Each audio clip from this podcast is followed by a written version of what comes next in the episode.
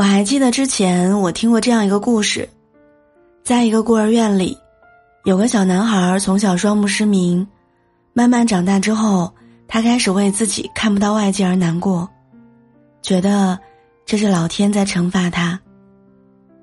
于是他问院长：“为什么上帝对我这么不公？没有了亲人，还让我失去了双眼，我以后能干什么？”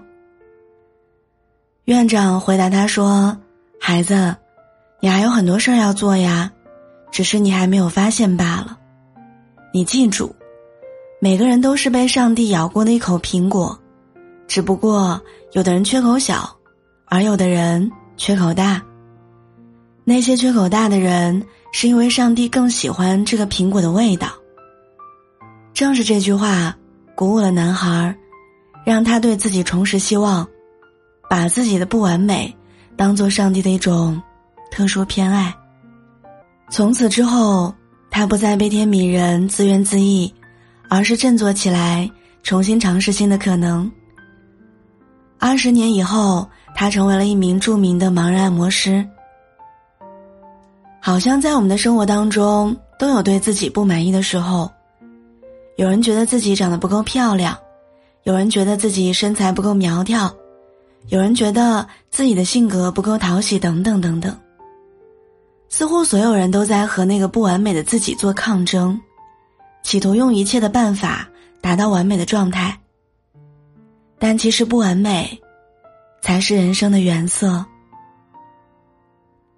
我还记得我上高中的时候，有一个同学说我笑起来嘴巴很大，不好看。就是这样随口的一句话，我记了十几年。从那以后，不管是照镜子还是拿手机自拍，我都会刻意的看一下自己的嘴巴是不是真的很大。跟别人聊天说笑的时候，我也会刻意去控制嘴型，尽量不要大笑。实在忍不住的时候，就拿手挡住嘴巴笑。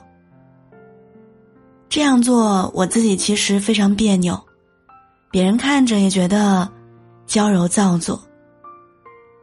只是我依然无法忘记那句话，也无法说服自己，不在意别人的看法。再到后来，我对我的嘴巴越来越不满，对我的外貌也感到很焦虑、很自卑。我想不明白为什么我的嘴巴这么丑，为什么别人嘴巴小小的就很可爱。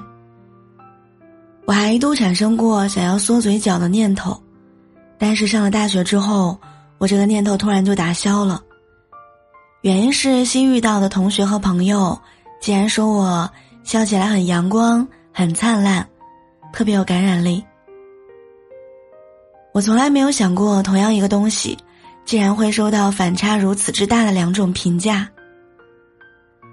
后来呢，我也逐渐意识到，其实人的评价本身就是一件特别主观的事情。而且，同一个人对待同一个事物，在不同年龄阶段，也可能有着完全不同的看法。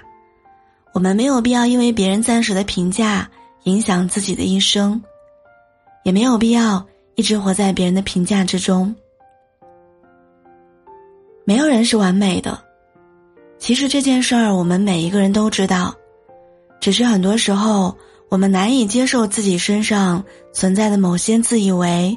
或者别人认为的缺点，总觉得我再努努力，再改变一下，就能趋于完美。但是仔细想一想，或许这才是真实的我们。或许正是那些所谓的不完美，才让我们变得与众不同，成为特殊的存在。也正是因为那些不完美，才让我们得以遇见真正喜欢我们的人。就像后来。真正和我成为好朋友的人，并不是当初说我笑起来嘴巴很大不好看的人，而是那些明知道我笑起来嘴巴大，却依然喜欢看到我笑的人。在《被讨厌的勇气》一书当中，有这样一段话：“你不是为了满足别人的期待而活，我也不是为了满足别人的期待而活着。我们都没有必要去满足别人的期待。”比起追求完美，我们更应该学会接纳真实的自己，与那个不完美的自己握手言和。一个不喜欢自己的人，无论怎么改变，都不会变得完美。亲爱的，当我们不再执着于成为一个完美的人时，或许，才真正开始自己的人生。加油，做你自己就好。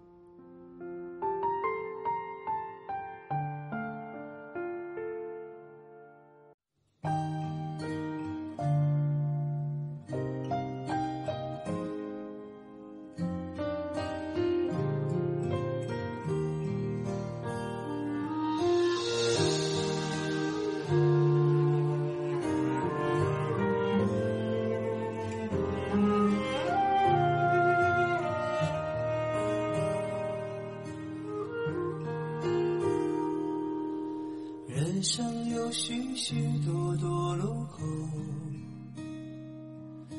常常不知向左还是右。有时候我会感到孤独，偶尔想找个人一起走。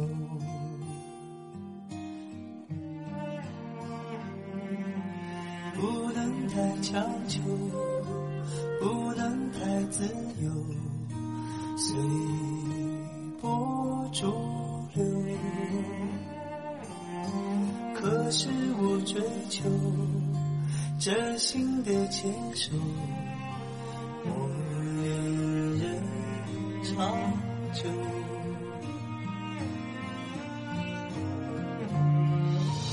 我也会有失望的时候。抱怨生活对我不够好，不能像电影一样，情节曲折，结局依旧。但我庆幸自己能泪流，尽管下次伤心还会有。终究是真切，不麻木。